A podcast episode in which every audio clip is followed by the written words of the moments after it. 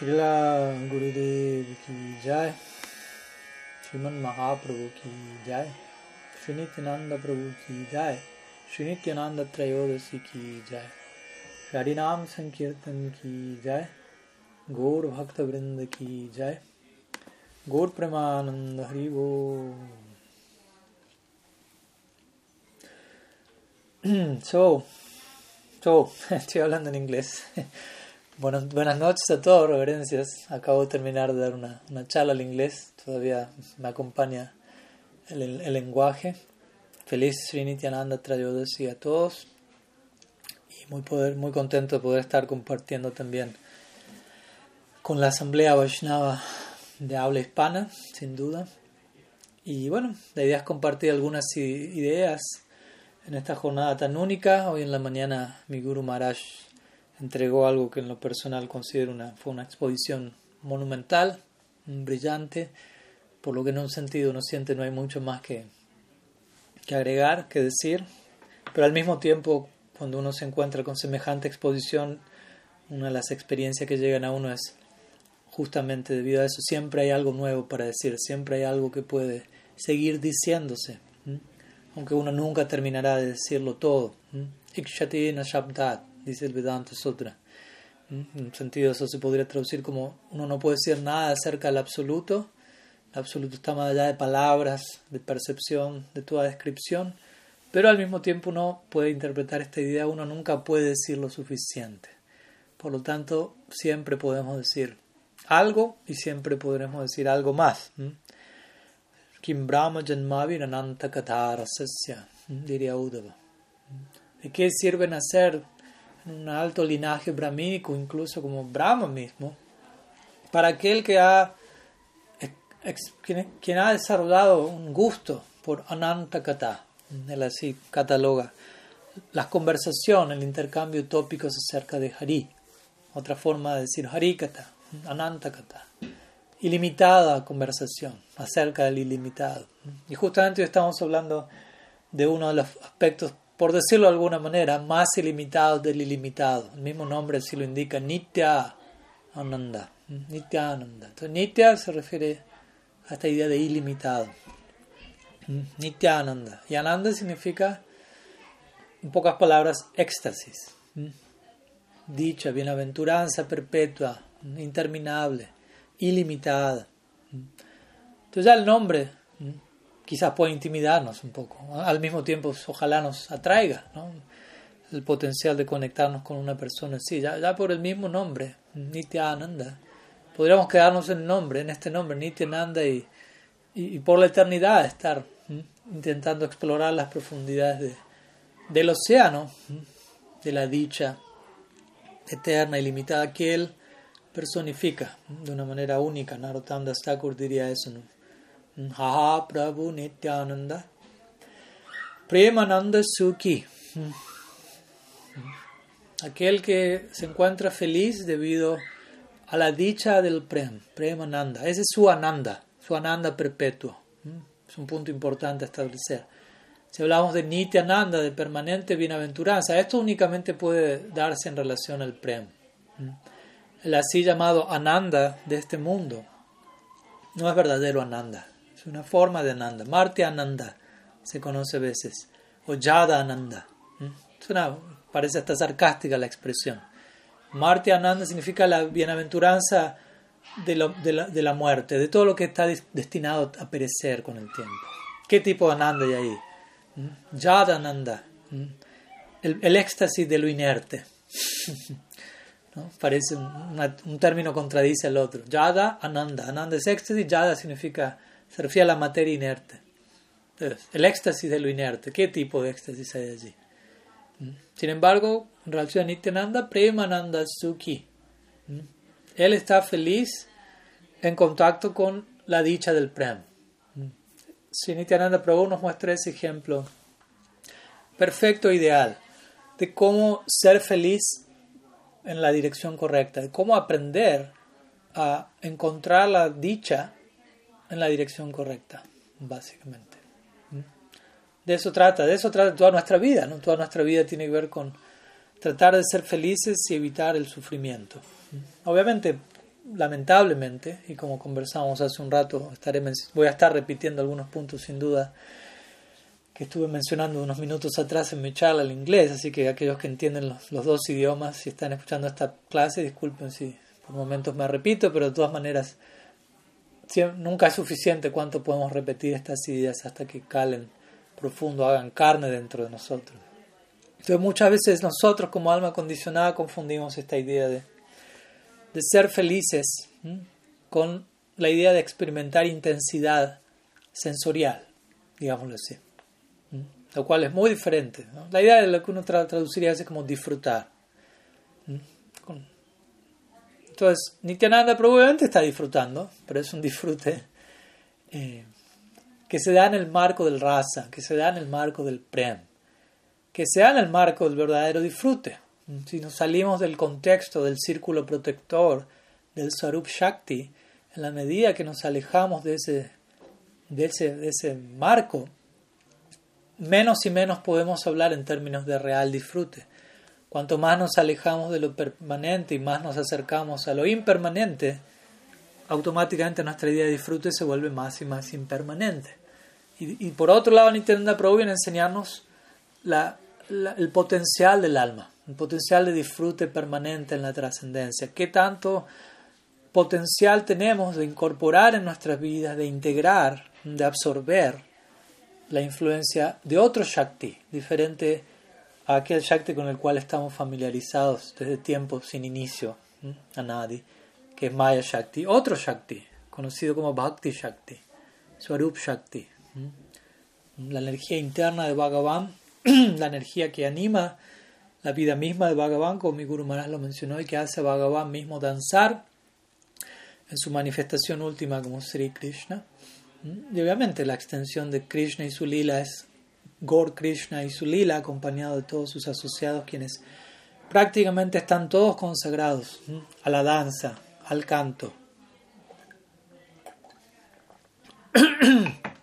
al movimiento celebratorio de lo, del que, de lo cual el, kirtan trata. El concepto de kirtan significa, lo podemos traducir de esa manera, movimiento celebratorio. No es un movimiento que se da a partir de un vacío existencial, sino que se da, es un movimiento que se da a partir de una plenitud ontológica. En este mundo generalmente nos acercamos a otra persona y buscamos interactuar con alguien porque estamos vacíos e intentamos que el otro nos llene en el marco de muchas relaciones, no solamente en el marco de, la interacción romántica, sino en, en muchas de las otras demás relaciones. Pero allí no, en la medida que, el abordaje sea ese, en la medida que la intención sea ese, no podemos hablar de, de algo permanente, no podemos hablar de verdadero ananda. Como diría un gran poeta, el único raza que se experimenta en este mundo es vivatsa, diría él. Vivatsa es una de las siete razas secundarios que es el raza del disgusto. ¿Mm?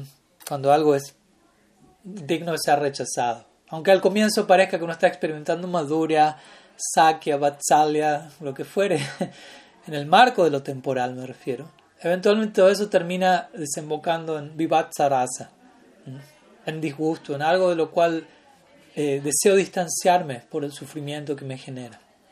obviamente el sufrimiento es generado debido a nuestra insistencia, nuestra obsesión por momentos, nuestra mente, hoy hablamos de esto también, mientras que la mente tiene un potencial brillante, también puede volverse obsesiva, repetitiva, enfermiza y enloquecer. Básicamente una persona que es ah, eh, diagnosticada clínicamente como demente o loca, básicamente se refiere a alguien que cuya mente se le fue de las manos, digámoslo así. Entonces, Aquí estamos hablando del opuesto. Cuando hablamos de Nityananda, cuando hablamos de la gracia de Sri hablamos del opuesto, pero como decíamos hoy también, a la hora de hablar de algo, muchas veces necesitamos hablar de, de qué es o no, de qué, qué es lo que no es ese algo, o ese alguien en este caso. Muchas veces al hablar de lo opuesto de Sri vamos a estar hablando de Nityananda Prabhu, de manera indirecta y de manera que a muchos de nosotros nos puede ayudar. Entonces, ¿de qué trata Sri Nityananda? el principio de Sri Nityananda, obviamente, no quiero volver a la personalidad de Sri algo del todo abstracto, ¿no? porque él no es una mera abstracción energética, es una personalidad, es una entidad divina, como diría también mi Guru Maharaj brillantemente, es como tal como si una de, una de nuestras tantas emociones tomase forma y podríamos interactuar con ella. De la misma manera, Nityananda Prabhu es Dios, así como lo es Advaita, así como lo es Mahaprabhu, y es una de las tantas emociones del Supremo, en este caso Nityananda representando a Balaram, quien es la expansión primaria de Sri Krishna inmediata. Entonces es una emoción en particular, en este caso el sentimiento fraternal que predomina en Balaram, tomando forma. Y luego obviamente tomando una forma en particular en el Gaur Lila, que es el Krishna Lila, tomando otra forma, si se quiere.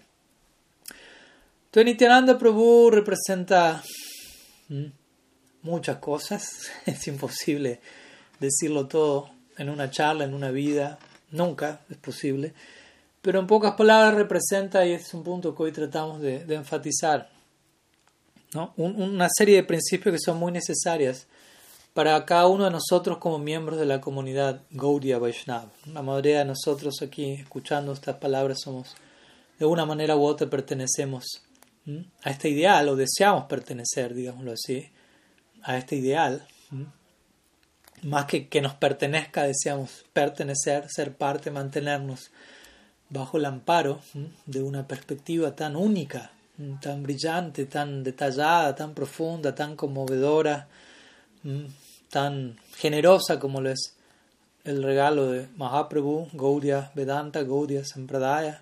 Y cuando hablamos del regalo de Mahaprabhu, naturalmente la extensión más extrema de ese regalo se expresa en la forma Nityananda Prabhu, en donde lo más elevado es entregado a la sección menos merecedora. Esa es la ecuación que hace que una persona pueda ser denominada como patita pavana o alzadora de los caídos o mahabodanya, etc. Términos que se pueden aplicar a Mahaprabhu y tranquilamente a Nityananda Prabhu, quien es su brazo extendido, digámoslo así, sus dos brazos extendidos en donde él está entregando Gor, Bhakti a todos y por ende la experiencia que Mahaprabhu mismo está atravesando. Entonces Nityananda Prabhu representa esta forma, digámoslo así, indiscriminada de misericordia. Se requiere un nivel de indiscriminación para poder entregar lo más elevado a quien sea.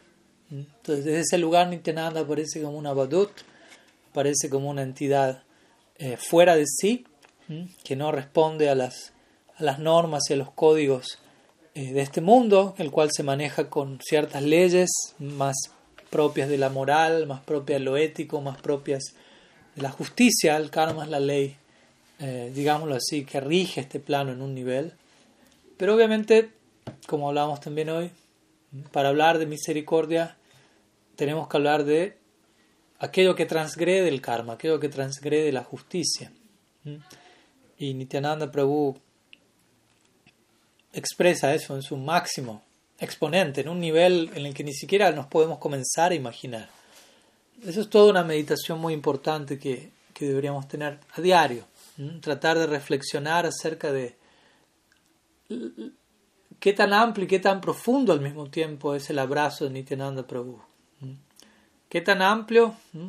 No hay lugar para todos, no hay distinción. ¿Mm? Se extiende, como digo, incluso hacia los menos merecidos. ¿Qué tan profundo? ¿Cuál es el alcance de ese abrazo? ¿A, dónde apunta a llevarnos? ¿A dónde tiene el potencial de trasladarnos? En última instancia, ¿a dónde desemboca ese abrazo? ¿Mm? Uno debe continuamente, como un ejercicio diario de, de gratitud, por empezar de reconocimiento de la grandeza del regalo que sigue golpeando nuestra puerta, uno debe contemplar estos, estos puntos y cada día esa contemplación nos debe llevar a lugares más y más reveladores, diría yo, ¿no? en donde corroboramos esto no tiene límites.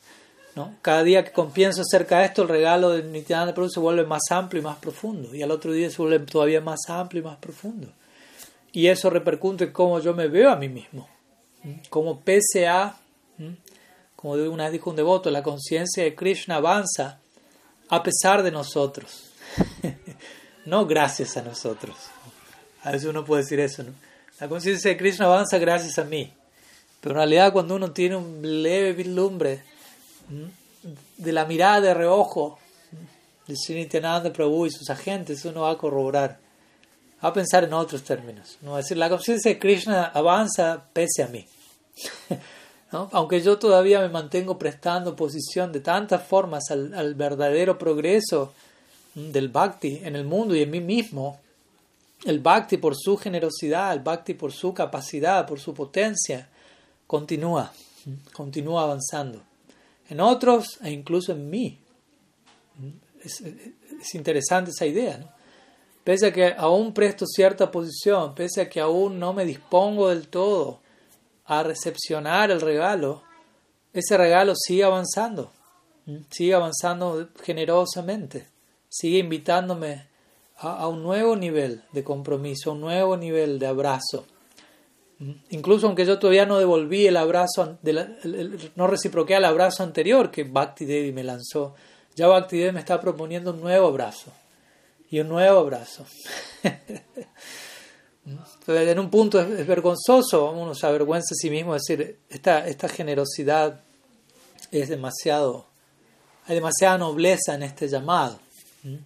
Y, ese tipo de experiencias son las que nos debe llevar a, sentirnos conmovidos y a tratar de pensar, tengo que hacer, ¿qué puedo hacer al respecto?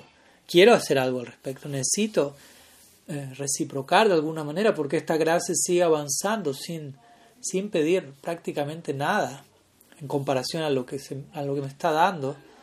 Pero ¿qué, ¿qué hay de mí? ¿Cómo puedo incrementar la calidad de mi abrazo? Ese debe ser un pensamiento sanamente obsesivo que debe acompañar la mente de todo sadhaka progresivo, todo sadhaka genuino. ¿Cómo puedo devolver este abrazo que me ha sido lanzado? Porque la, la, iniciativa siempre viene desde arriba. El puntapié inicial, el primer paso, no lo damos nosotros, lo está dando Nityananda Prabhu, la forma de Sri Guru, Parampara, Sadhus. El principio de la gracia sin causa extendida al límite. Entonces, como una vez recuerdo Thomas Merton dijo, cuando uno está orando, dirigiéndose a Dios, más que esperar que Dios me responda, yo debería pensar, yo estoy tratando de responder al llamado inicial que Dios hizo a mí. O sea, Él comenzó la comunicación, Él marcó el número primero.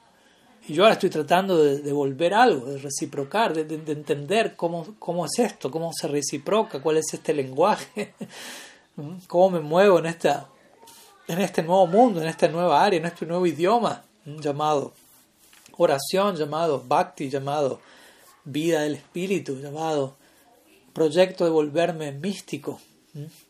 Porque Nityananda Prabhu tiene, tiene que ver con eso, tiene que ver con invitarnos a, a que nuestra práctica sea genuina, sea real, no sea mera teoría, no sea solo palabras de la boca para afuera, en donde nos jactamos de pertenecer a este grupo, a tal otro grupo, y sutilmente miramos con desdén a cualquier otro, de otro grupo o incluso a los que están dentro de nuestro grupo, y calculamos y juzgamos y catalogamos y limitamos y nos volvemos fanáticos y desarrollamos una mentalidad tribal, de tribus, de grupos, y de esa manera estamos haciendo un, papelón, diría yo, a la hora de representar la Sampradaya. No digo que uno lo esté haciendo, que todos lo estén haciendo en la misma medida, pero en una medida u otra debemos examinarnos. ¿Qué tanto estoy representando mis ideales?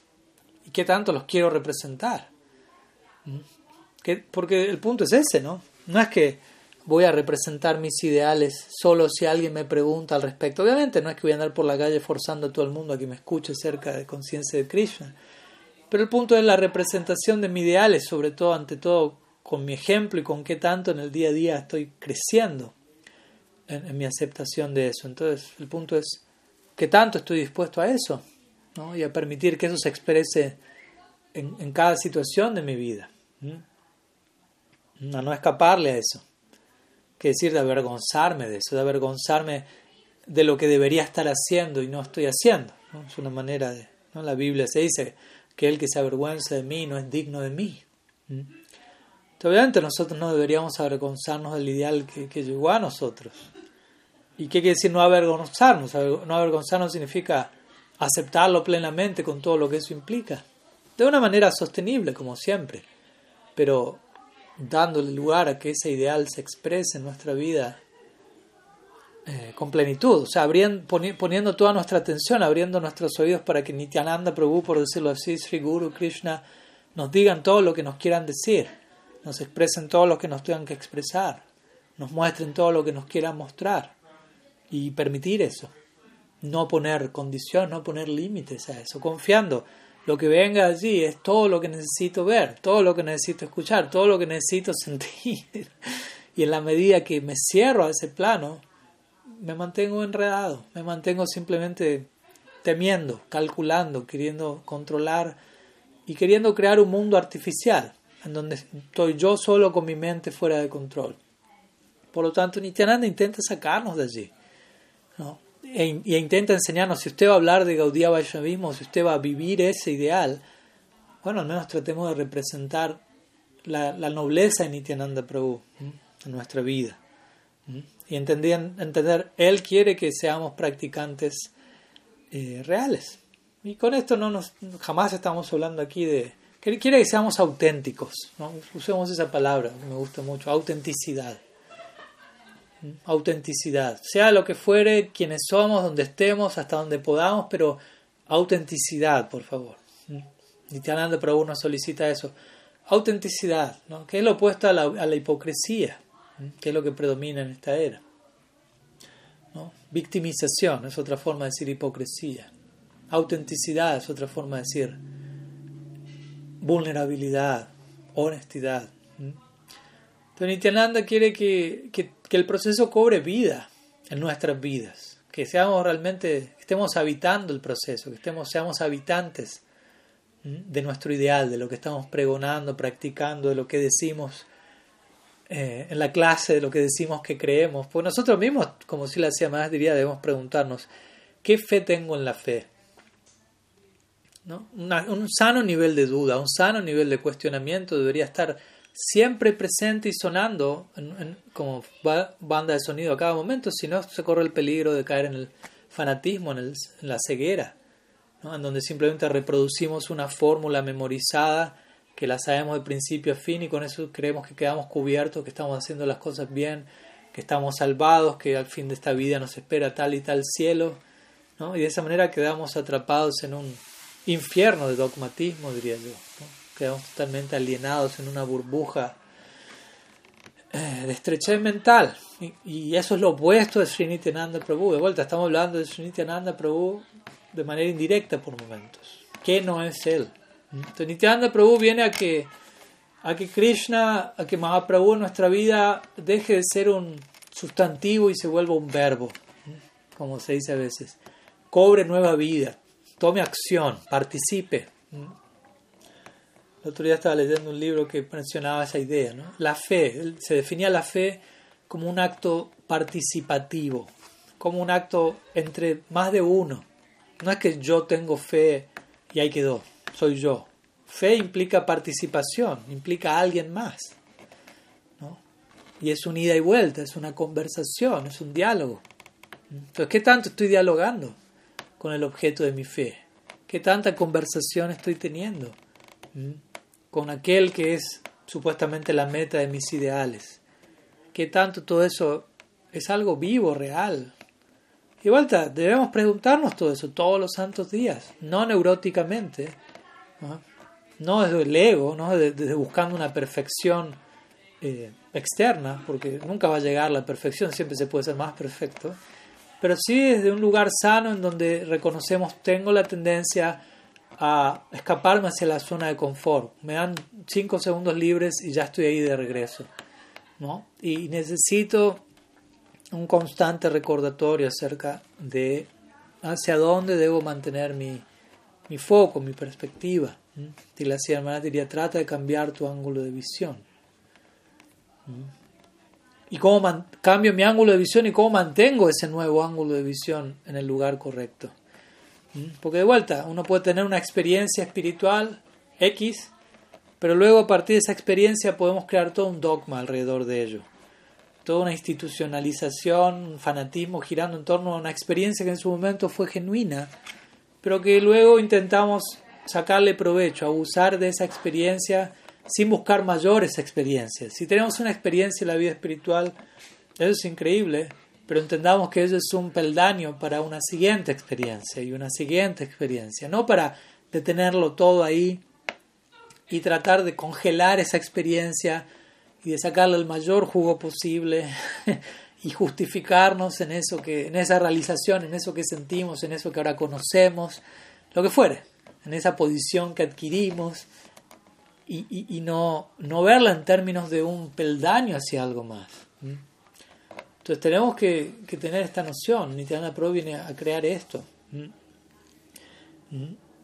Para nosotros Krishna no, debería ser solo una idea, un concepto intelectual, un principio teológico, sino una persona real con la que supuestamente queremos relacionarnos y, y estamos relacionándonos en un nivel y con la que estamos intrínsecamente conectados a través de un vínculo de dependencia. Entonces, ¿cómo activar nuestra conciencia en esa dirección? Entender, esto es una relación, es una calle de dos manos, es un ida y vuelta. Por lo tanto, hay algo que se espera de mí. Y alguien como Nityananda Prabhu viene a, con su propio ejemplo, con su propia, uh, ¿cómo decirlo? Con su propia fervor devocional, Él nos muestra hasta qué punto podemos sanamente enloquecer, sanamente obsesionarnos con el objeto de nuestro afecto, hasta qué punto nuestro corazón puede volverse compasivo.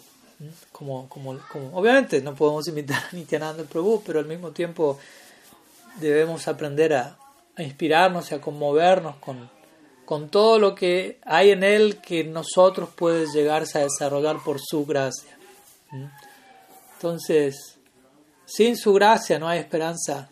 Básicamente de, nada. Como Gaudiya Vaishnava, esa es nuestra idea. Aha kavi nitai chande korunaho ibe samsaravasan mora kavi tuchave. Dice Narottam para empezar. Luego dice Vishayakari yachavi suttahave man kavi hava hiravo Sri Brindavan. Entonces, por la gracia de Nityananda voy a poder superar mi atracción hacia este mundo y los objetos de los sentidos y a interactuar con los objetos de los sentidos de manera egoísta. Por la gracia de Nitya eso va a ocurrir. Y solamente así voy a poder ver Brindavan. Y como hoy cantamos, no vina Pai Radha Krishna Pai. Sin la gracia de Nitai no hay posibilidad de, servir a Radha Krishna Braj. Entonces, de vuelta, ¿qué representa Nitai? ¿Qué representa obviamente el Braja Lila? Entonces Nitai representa esta idea de, del más excesivo mm, compadecimiento, de la más excesiva generosidad y, y, del, y de, la, de la más indiscriminada gracia. Ahora el punto es, nosotros no solamente debemos procurar recibir eso, sino que también debemos procurar, habiendo recibido eso, reproducir eso en nuestros ejemplos, en nuestra char. Si no, hasta un punto nos van a creer que lo recibimos. ¿Qué tanto recibiste algo que nunca estás poniendo en práctica, que nunca estás expresando? ¿Qué tanto eso ha sido recibido? ¿Mm? Entonces, naturalmente una cosa debería llevar a la otra, especialmente si hablamos de la gracia de Nityananda Prabhu. Y obviamente la conclusión, al menos de mi parte, es, aún me siento muy lejos de eso, aún siento que estoy muy lejos de, de comenzar a apreciar la dimensión de esa gracia. ¿Por qué? Porque puedo ver reflejado que tampoco todo ello se expresa a través de mí y se extiende hacia otros, por decirlo así. Es una manera en la que uno se va a lamentar, sin duda, Durdaiva Midrishami Anurag. Sobre aún desafortunado por no contar con eso, pero al mismo tiempo, como decíamos, la puerta sigue sonando. Nityananda sigue golpeando nuestra puerta en la forma de Sri Guru, su extensión más inmediata, los sadhus, y están esperando que abramos la puerta. A veces abrimos la puerta, a veces no abrimos, a veces al otro lado de la puerta decimos, no hay nadie. ¿Por qué? Porque todavía sentimos que hay muchas otras puertas eh, por abrir, que hay muchas otras puertas y hay muchas, muchas cosas, situaciones que nos están golpeando al otro lado de esas puertas, que nos están llamando, que nos están invitando a, a tener experiencias, a vivir miles de cosas que todavía nos resultan interesantes, aparte del llamado de Nityananda a esa puerta en particular, a ese portal al que nos quiere invitar. Entonces, madurar en la vida espiritual es gradualmente ir reduciendo las, puertas, los portales, los llamados y condensar y concentrar nuestro foco en la dirección correcta.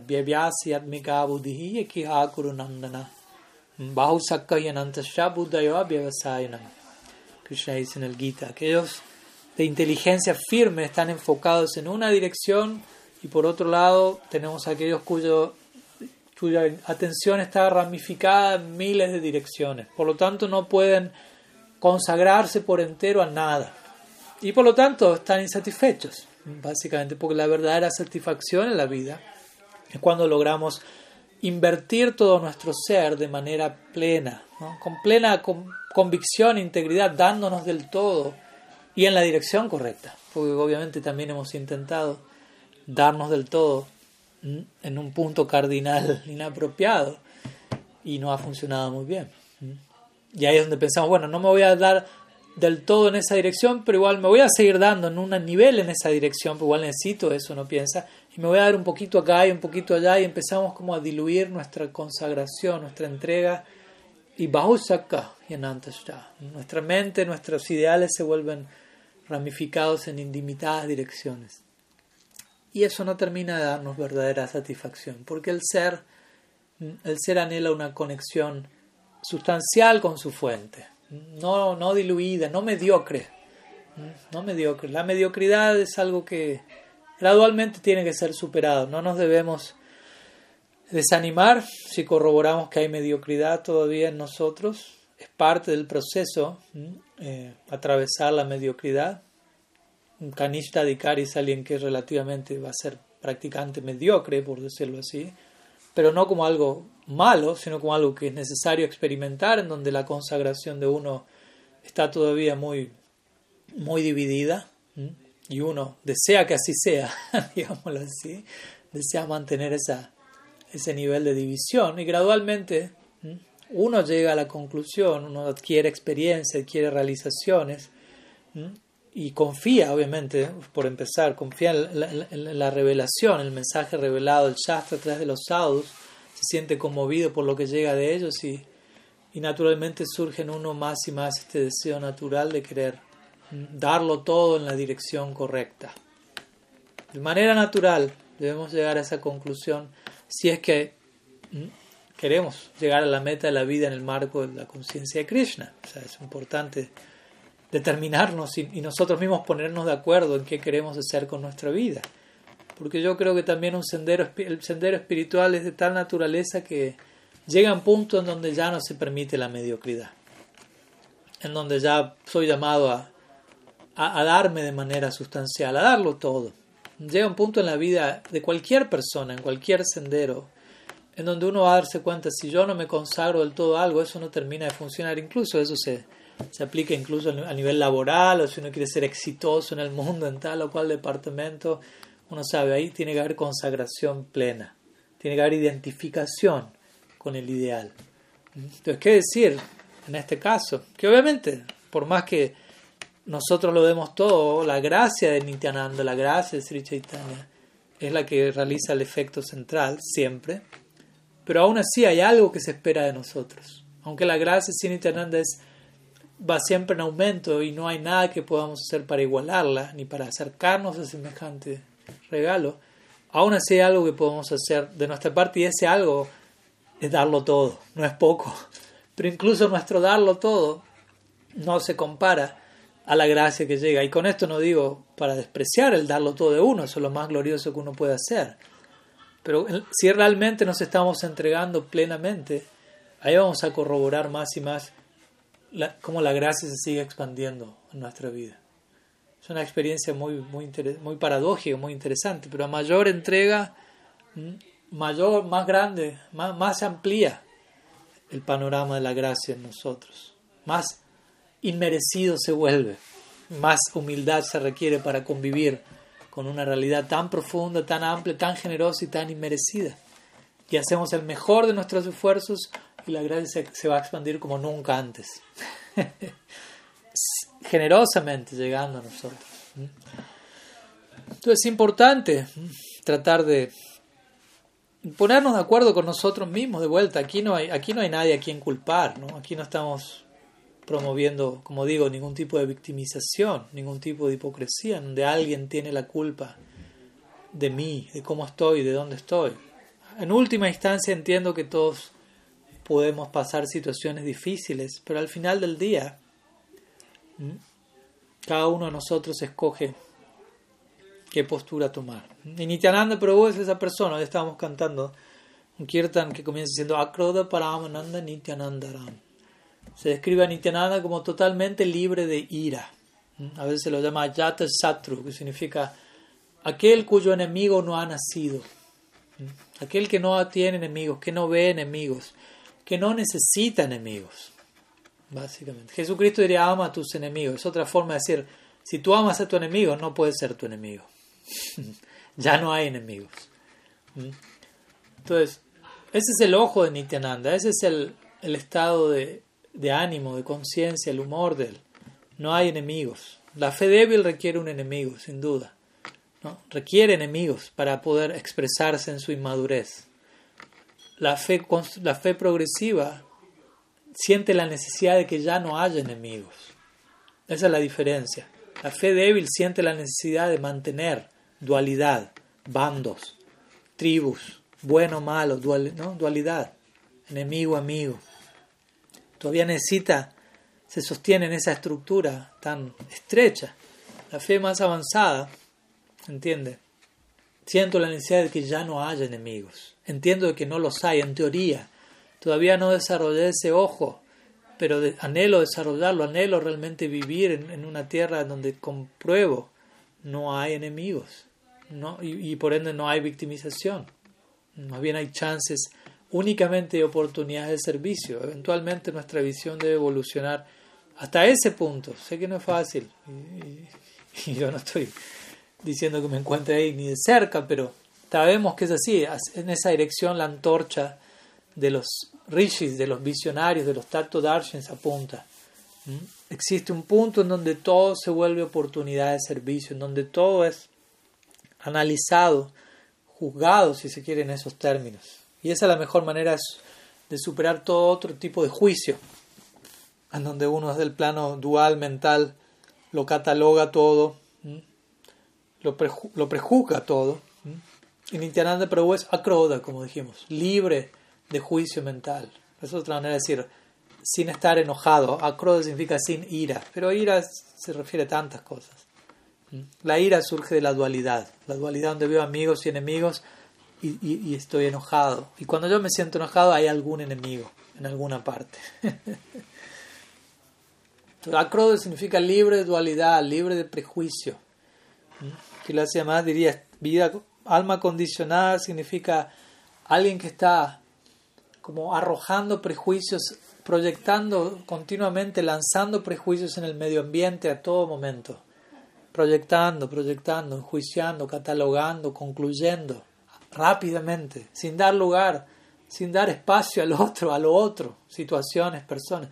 Cuando por otro lado Nityananda es alguien tan generoso, tan generoso, que, que no nos juzga, que no nos condena, más bien que dice, no importa lo que esa persona sea ahora ni lo que fue, no importa lo que puede llegar a ser su brillante futuro en el marco del bhakti. Imagínense qué, qué diferencia, qué abismal diferencia de abordaje. Y nosotros hemos sido abordados por ese tipo de, de ojo, de visión, de esa generosidad. Y por lo tanto, como dije, no solo hay que recibir eso, sino que se espera de nosotros eso mismo para los demás. Para los demás. Entonces, desde ese lugar necesitamos comprometernos con el regalo de Nityananda Prabhu. Su visión es sumamente eh, generosa, básicamente, generosa y, en continuo crecimiento. Y, y, desde nuestro lado tenemos que tratar de entrar en ese mundo en el que él vive. Como dijimos al comienzo, Nityananda, Premananda Sukhi, Kevala Ananda Kanda, Akroda Paramananda, Akroda Paramananda Nityananda. Aquel que siempre está feliz, que siempre está experimentando éxtasis, que está ardiendo en el fuego del Sankirtan real. Nosotros, por otro lado, estamos ardiendo en el falso fuego de la, de la intensidad mundana. ¿no? En este mundo uno muchas veces busca experimentar intensidad. Incluso uno traslada ese patrón a la vida espiritual y uno quiere vivir experiencias intensas, cosas intensas. Si no, no fue real, si no, no valió la pena. Tiene que ser intenso. Intensidad, pero en general esta idea de intensidad es más una, distracción, es una evasión del momento presente, es no querer lidiar con quienes somos nosotros ahora y más bien necesitar algo intenso que nos lleve a otro lado, a experimentar algo fuerte de una forma u otra.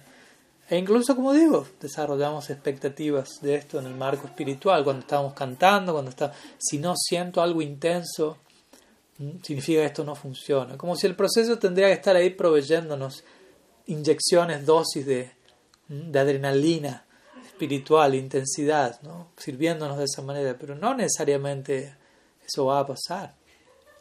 Más bien debemos aprender a, a, saber convivir con quienes somos en el momento presente y con todo lo que ha llegado a nosotros ahora sin demandar más, sin expectativas de, como digo, intensidad. Intensidad es distracción en un punto, intensidad es evasión de aquello de lo cual me tengo que hacer cargo en el momento presente. Entonces, obviamente Nityananda Prabhu está viviendo un tipo de intensidad, estar viendo en un océano, en un, incendio forestal de éxtasis, pero para nosotros entrar ahí, primeramente debemos aprender a, a deconstruir la, la, intensidad que todavía nos, nos arrastra en direcciones de, de escape, por decirlo así, de cobardía y de no, de no enfrentar lo que hay que enfrentar en el momento presente. Entonces, Nityananda Prabhu trata de de acercarse a nosotros desde ese lugar, ¿no? de un lugar muy, muy esperanzador. Al final, al final del día, lo, que, lo que termina pesando más en la balanza, el poder de la gracia, incluso por encima de nuestra descalificación, como decimos siempre. Y Nityananda Prabhu siempre está abierto a, dar un sí primero. Hoy hablamos también de eso. Si la más diría, traducir, explicaría la palabra Om, el mantra Om, famoso Pranava Omkar, como un gran sí, diría. Om significa sí, como una confirmación a nuestra búsqueda, a nuestras esperanzas, a nuestras necesidades. Eso que estás buscando existe. Y existe por encima de tu, de tu imaginación. O sea, el potencial que te acompaña supera tu, tu, sueño más salvaje. Nityananda Prabhu viene a entregar eso de la mano de, de Gaur. ¿Mm? Entonces, primera, un sí. Entonces tratemos de también nosotros disponernos de ese lugar, ya que Nityananda mismo tiene ese sí primero. Cuando él se acerca a nosotros no nos va a decir no.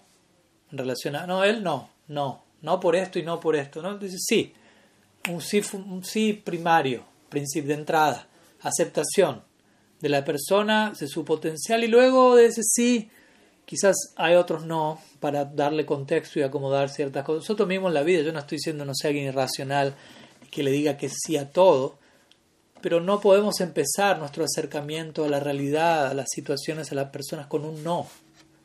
Eso automáticamente los, nos aliena de la realidad. Y muchas veces tenemos ese mecanismo en nuestra mente, un mecanismo dualista de temor, de defensa, en donde primero hay un no, o varios, y quizás luego viene un sí con suerte, aunque difícil si empezamos así. Y en realidad lo que se nos recomienda es primero un sí. ¿Por qué? Porque hacia nosotros ha sido lanzado primero un sí. Nityananda Prabhu primero dijo sí. Mm. primero, sí, damos una posibilidad, nos abrimos, aceptamos a esa entidad con todo lo que incluya y luego vemos si hay que decir que no a esto o aquello. De la misma manera, vemos que la postura de cualquier gran personalidad que ha creado una diferencia en este mundo tiene esa postura. Primero sí, Primero sí. y una vez que ese sí está en su lugar, otros no pueden encajar debidamente. Pero hay que comenzar con un sí básico, con un sí inicial, una aceptación básica de lo que llega a nosotros. Y no rápidamente catalogando como digo, ¿no? juzgando, porque catalogar, juzgar es decir no, generalmente, más que decir sí. Es crear dualidad, división, separatismo, y decir, poner barreras, no, no, no, no, no, y desde esas barreras y distancia sentirme seguro, mi ego sentirse más importante, quién sabe, y analizarlo todo y pensar, mantengo el control, sigo siendo quien. Todo eso tiene que ser deconstruido. Nityananda Prabhu como un abadut viene a, patear el tablero desde ese lugar, con su total espontaneidad, amor extático y con este sí inicial, invitándonos, como digo, a no prejuzgar, a no anticiparnos y más bien honrarlo todo en base a su potencial. ¿Por qué? Porque estamos siendo tratados de esa misma manera por Nityananda y, como digo, por su brazo extendido, así como Nityananda es el brazo extendido de Sriman Mahaprabhu, Srila Gurudev es el brazo extendido de Nityananda Prabhu y los sadhus que representan a Sri Guru siguen extendiendo esa gracia a nuestra vida.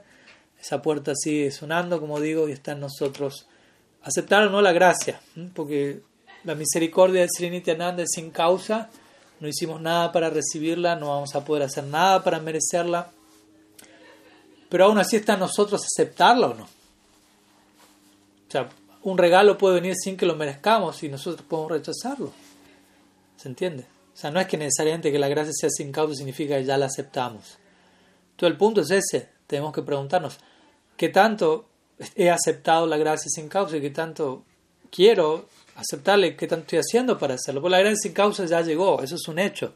Es del lado del departamento de la gracia sin causa, eso ya llegó, eso ya está allí. Nityananda Prabhu se mantiene implorando, mendigando puerta por puerta a cada alma. Hoy leía una explicación de una canción relacionada a Nityananda que describía, hacía un paralelo con Nityananda y Balaram y cómo Balaram utiliza el arado y cómo este arado obviamente se utiliza para arar la tierra y una de las formas en las que se utiliza el arado es para hacer distintos canales, como canaletas en la tierra para que fluya el agua, por ejemplo, los campos de arroz, etcétera, en India tradicionalmente. Entonces, aunque Nityananda Prabhu no utiliza el arado propiamente dicho en el Gorlila, es Balaram, y esta canción decía, bueno, la misma manera en que Balaram utiliza el arado, y eso representa también el trabajo de alistar la tierra para el descenso del Prem, Nityananda Prabhu con el arado está cavando diversos canales para, para que este océano del Prem que desciende desde Golok, Golokel Premadam, Harinam Sankirtan, pueda fluir a través de todos estos canales. Y él está generando estos canales en la dirección de cada puerta, de cada hogar, de cada persona, de cada corazón. Ese es el trabajo de, Bala, de, Nityananda Balaram, en, en, este humor en particular, en el Gorlila. Con el arado está creando canales de manera que la gracia Mahaprabhu se dirija de manera ininterrumpida a cada corazón. Pero de vuelta, nosotros también podemos poner algún, algún muro, algún dique, algo para evitar que, esa gracia fluya hacia nosotros. Obviamente no es la idea, pero entendamos, Nityananda Prabhu está haciendo, ya ha hecho ese trabajo, se está, está llegando a nuestra vida en la forma del parámpara. Entonces la, la pregunta que resta es, ok, la gracia, misericordia sin causa ha llegado, pero eso no garantiza que yo la haya aceptado, que yo le he dado la debida bienvenida, que yo estoy actuando como un verdadero anfitrión de la gracia. ¿Qué tanto estoy actuando en base a eso? La gracia ha llegado como un invitado, quizás un invitado, un huésped inesperado, no estaba en mis planes que Nityananda Prabhu golpease mi puerta. Así lo hizo, con todo lo que eso implica. Y ahora se espera de mí el arte de ser un buen huésped. Entonces en el día a día esa es nuestro, nuestra pregunta, nuestro progreso diario. Considerar la gracia de Nityananda Prabhu como eso ya ha llegado, como el prema ya ha llegado en un punto, en el sentido de que han llegado aquellos portadores de semejante sustancia y lo que resta es cómo devuelvo, como digo, el abrazo, cómo reciproco a ello, cómo me dispongo más y más a darle lugar a esa gracia que tiene el potencial de imbuirlo todo, invadirlo todo, envolverlo todo, bendecirlo todo, espiritualizarlo todo. ¿Qué, ¿Qué tanto le abro la puerta a eso? ¿Le abro un poco, miro por la cerradura o abro del todo la puerta o tiro la puerta abajo para que esa gracia entre por completo y nos, nos lleve, nos arrastre hacia la meta? ¿no? Nityananda probó y hablábamos, dábamos ejemplos, como un gran océano de misericordia Y, y Sri Guru representa una ola en ese océano, el sadhu representa una ola en ese océano. Nosotros estamos siendo llevados por esa ola y que nos va a arrastrar hasta la orilla de nuestro potencial espiritual último. Entonces no prestemos oposición simplemente a ese regalo, tratemos de dejarnos llevar. Nosotros no lo hemos encontrado, hemos sido encontrados por ello en nuestra vida. Eso significa ser un sadhaka, como hablábamos el otro día. Ser un vada jiva, alma condicionada, es ser alguien perdido vagando en este samsara. Ser un siddha, un ser perfecto, es alguien que llegó a casa. Ser un sadhaka significa alguien que no está perdido vagando en este mundo, sino que es alguien que ha sido encontrado. Y tampoco es alguien que ha llegado al hogar, pero que está rumbo al hogar, está camino allí.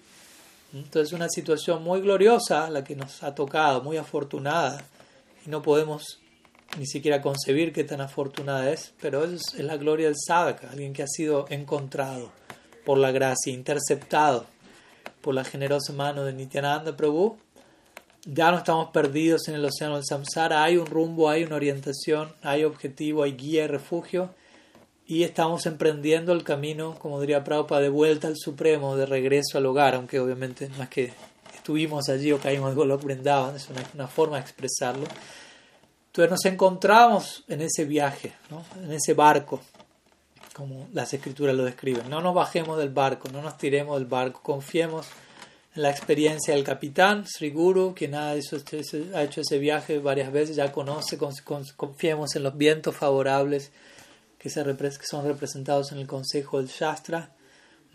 Confiemos en los marinos expertos que nos acompañan y, y, aunque por momentos en el viaje no sepamos si el barco está yendo norte, sur, este, oeste, no veamos tierra firme a destino, ¿no? No, no pensemos en volver atrás y en volver a, a la tierra firme de la cual el viaje compartió.